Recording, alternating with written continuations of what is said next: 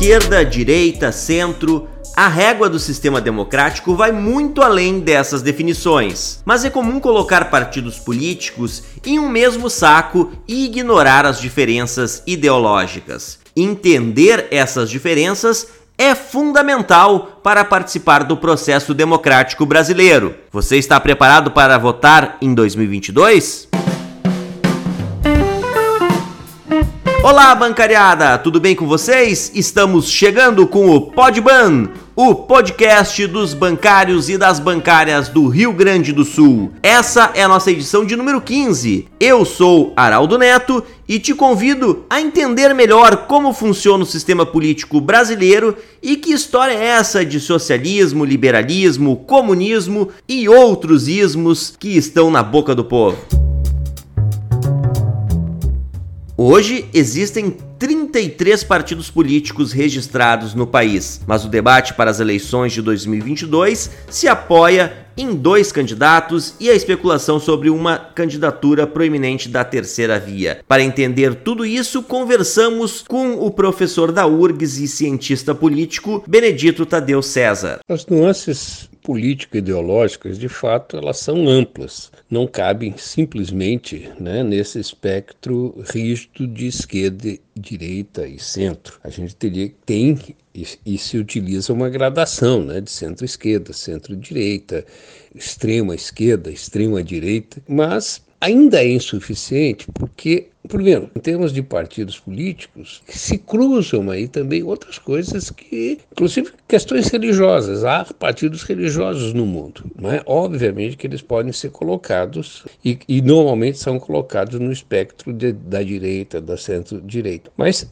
o que eu quero dizer com isso é que há várias outras nuances. O que não acontece é o seguinte, né? Qualquer espectro que você tenha não é tão abrangente para classificar todos os partidos, por exemplo, que existe no Brasil. Nós temos trinta e tantos partidos no Brasil. Olha, isso não cabe dentro né, de um espectro. O que acontece é que muitos partidos teriam que ser colocados naquele rol que não cabe na esquerda, simplesmente na esquerda e direita, mas nos partidos de negócios, que são meramente oportunistas. Boa parte dos partidos políticos estão dentro do, principalmente no Brasil, mas não só no mundo, né, estão dentro dessas, dessa classificação aí né, de partidos de negócio, de partidos oportunistas. No Brasil, por exemplo, a gente teria aí o Centrão, que reuniria talvez todos os partidos de negócio. Há, no entanto, um grande embate que se intensifica né, no século XX, mas que, na verdade, tem as suas, as suas origens né, no século XVII, com o aparecimento, o aparecimento do liberalismo e no final do século XIX com o aparecimento do socialismo. Então, a gente tem um grande embate que se dá durante todo o século XX e que é, avança agora no século XXI, que é entre os liberais à direita e que já foram revolucionários quando eles surgiram né, no século XVII, que hoje estão à direita, e os é, socialistas, né, que hoje são muito mais social-democratas, no lado da esquerda.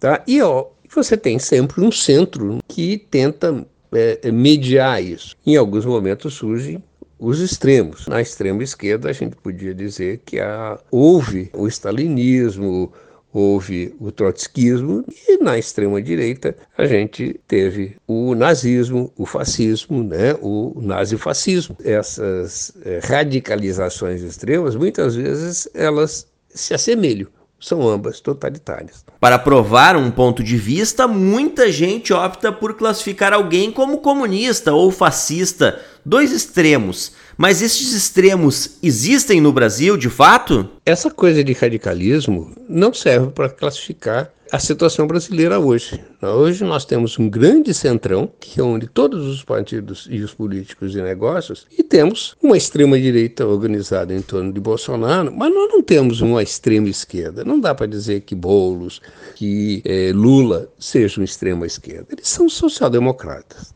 é, reformistas. Comunismo é um, um, conceito que surge nos embates ali dos dos trabalhadores, tentando se organizar né, para fazer frente à organização política e, e econômica né, dos patrões, dos capitalistas. Então você tem o aparecimento dos partidos operários no século XIX e, do, e antes deles, do movimento comunista, que era os trabalhadores se organizando para se defenderem e conquistar direitos. Logo, eles perceberam que era necessário se organizar não só em sindicatos, que é essencial, mas também em partidos políticos para disputar politicamente, para fazer com que aquelas conquistas que ocorriam no plano sindical se consolidassem no plano político institucional. É? Quando surgem os partidos operários, a direita capitalista se reorganiza. E o que, que a gente tem ao longo do século XX? Aí o extremo. Com a Revolução Soviética, né, russa, soviética, em 1917, há um racha no movimento comunista ou socialista internacional, né, aparecendo os, social-democratas na Alemanha e a terceira internacional, porque né, os social-democratas se, se constituíam na segunda internacional, que reunia os partidos europeus e, e operários europeus, e daí com a Revolução Russa surge a terceira internacional com Lenin e depois com Trotsky, que vai fazer a quarta internacional, né, quando ele racha com Stalin. E aí então você tem dois extremos. A extrema-direita vai se organizar no nazifascismo com Hitler, com Mussolini. E está vivo até hoje. A gente pode dizer que a extrema-esquerda é, é, praticamente deixou de existir, mas a extrema-direita sempre ressurge. Uma onda conservadora atingiu diversos países do mundo, em especial nas Américas e na Europa. Em 2018, diversos veículos da mídia internacional destacaram a vitória da extrema-direita no Brasil. Argentina, Chile, Paraguai e Peru foram alguns dos nossos vizinhos que entraram nessa onda. Nos Estados Unidos, Trump era também considerado um extremista. Mais ou menos na mesma época, líderes da extrema-direita comemoraram a vitória em diversos países europeus, como a Espanha e a Polônia. O que faz com que a extrema-direita ressurja de tempos em tempos? O ressurgimento da extrema-direita a gente pode explicar pela característica inerente aos homens e às mulheres, obviamente, da imbecilidade. A imbecilidade, assim como no outro extremo a beleza, a inteligência, a ciência, a solidariedade, né? a imbecilidade também habita o coração humano. E ela ressurge de tempos em tempos, às vezes é, na extrema esquerda, mas mais recorrentemente na extrema direita, porque a extrema direita está preocupada simplesmente com seus objetivos particulares, no máximo da sua família. O grande eh, avanço né, da direita hoje no mundo deve-se a uma reação liberal que ocorre em virtude do, do estado de bem-estar social, que retira das mãos dos grandes capitalistas o controle político, distribui benefícios a uma, um conjunto muito grande da população, distribui renda, e isso provoca uma reação na direita, nos grandes capitais, que se reaglutinam no que hoje se chama de neoliberalismo, mas que não passa de um, de um liberalismo exacerbado, um ultraliberalismo, que é, repito, uma reação ao estado de bem-estar social que socializou, generalizou os benefícios do desenvolvimento ao conjunto da população. Há uma reação da direita liberal e surge o neoliberalismo, que hoje em refluxo no mundo todo, a não ser no Brasil ou nas áreas periféricas em geral. Para o professor da URGS, Benedito Tadeu César, as eleições de 2022 serão um momento importante para a reconstrução da democracia no Brasil. E ele dá alguns conselhos sobre isso. Acho que é fundamental né, na eleição do ano que vem é aquilo que, é, em, em, essência, é o fundamental sempre: é a gente reforçar, e no caso do Brasil, reconstruir a democracia para que ela possa ser extensiva ao conjunto da população. E quando eu falo em democracia, eu falo tanto no plano político quanto no plano social. É preciso que todos e todas as divergências sejam acatadas e que todas as diferenças sejam respeitadas e que no plano econômico o bem-estar seja acessível a todos Nós não podemos, no Brasil hoje, nos furtar de nos organizar para restabelecer a democracia. Esse é o ponto essencial. Nós precisamos combater a extrema-direita, que está extremamente organizada, armada pelas milícias, em milícias e também em aliança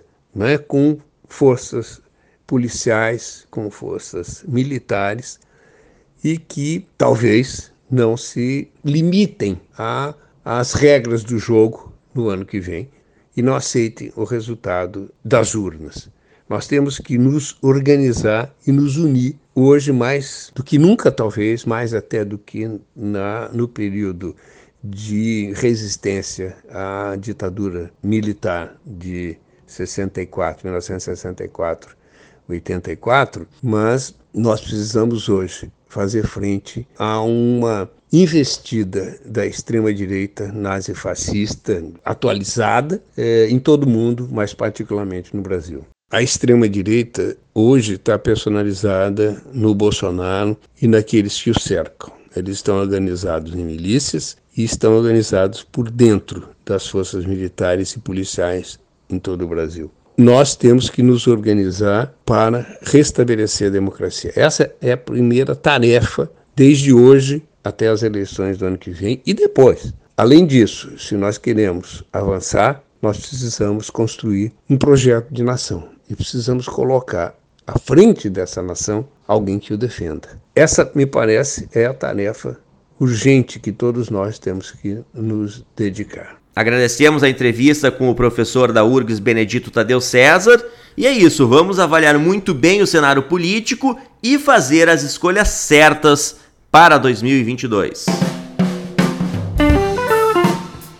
Agora aqui no Podban, o podcast dos bancários e bancárias do Rio Grande do Sul, vamos às notícias da semana, as notícias que foram destaques no portal Bancários RS. Você já conhece o portal? Acesse lá www.bancariosrs.com.br. Lá você encontra todas as informações que são importantes para você, bancário e bancária. Quem traz as notícias é a Aline Adolfs. Tudo bem, Aline? Oi, Heraldo, tudo bem? Essa semana foi agitada para os bancários e bancárias. A Comissão dos Funcionários do Banco do Brasil definiu um calendário de lutas pela manutenção do teletrabalho nas unidades do banco. As mobilizações iniciaram nesta quinta-feira e seguem até o dia 11 de dezembro com o encontro dos empregados e das empregadas sobre previdência social. Para o dia 7 está previsto mais um dia de luta e o foco aqui no Rio Grande do Sul é o cumprimento do chamado Acordo Covid, firmado firmado entre o movimento sindical e os bancos para o período de pandemia. O Banco do Brasil descumpriu o acordo e chamou os funcionários do grupo de risco de volta ao trabalho presencial. As assessorias jurídicas da FETRAF e dos sindibancários ganharam uma liminar na Justiça do Trabalho determinando que o banco voltasse atrás nessa decisão. Porém, o Banco do Brasil conseguiu reverter a liminar e agora a federação e o sindicato de Porto Alegre estão recorrendo da decisão. Quem também apresentou calendário de lutas foi a Comissão de Empregados da Caixa. A data escolhida para as manifestações também foi o dia 7 de dezembro. Nessa quinta, houve plenária nacional de militantes, delegados sindicais e cipeiros para debater condições de trabalho, teletrabalho e banco de horas. No dia 7, então, a luta será contra o assédio institucional, a falta de condições de trabalho, combate às metas desumanas, contra o sucateamento da Caixa e por mais contratações. E no dia 12 de janeiro de 2022 haverá mobilização pelo aniversário de 161 anos da Caixa. Como eu disse, essa semana foi agitada, hein? Ainda teve mobilização dos funcionários do Banco Santander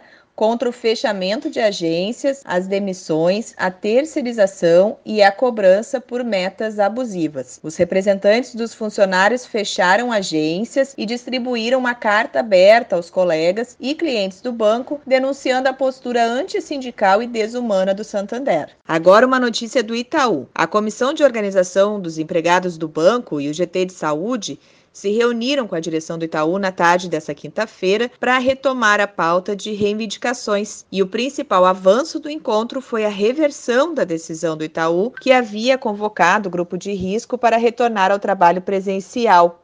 Além de se comprometer a manter em home office os trabalhadores do grupo de risco, o Itaú disse que continuará fazendo campanha para incentivar a vacinação das funcionárias e funcionários, inclusive pedindo a dose de reforço a esse grupo de risco. O banco disse ainda que está intensificando a importância do protocolo de segurança sanitária entre os bancários por meio de campanha interna. E para fechar o boletim dessa semana, a notícia recente é de que o PL 1043/2019, que obriga a abertura de agências bancárias aos sábados e domingos, entraria em votação na Comissão de Defesa do Consumidor da Câmara Federal nesta quinta-feira, mas foi retirado da pauta após a pressão do movimento movimento sindical e de deputados de oposição. Esse projeto, portanto, deve retornar à pauta somente no ano que vem, uma vez que os deputados entram em recesso aí no dia 22 de dezembro. Essas foram as principais notícias dessa semana.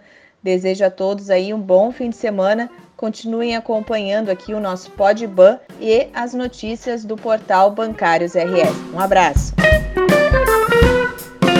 Obrigado, Aline. E com isso, colocamos ponto final em mais uma edição do Podban, o podcast dos bancários e bancárias. Se você gostou, compartilhe o link deste podcast com seus colegas de agência do sindicato. Fortaleça mais esse canal de comunicação dos bancários. Certo, pessoal? Um abraço e até a próxima!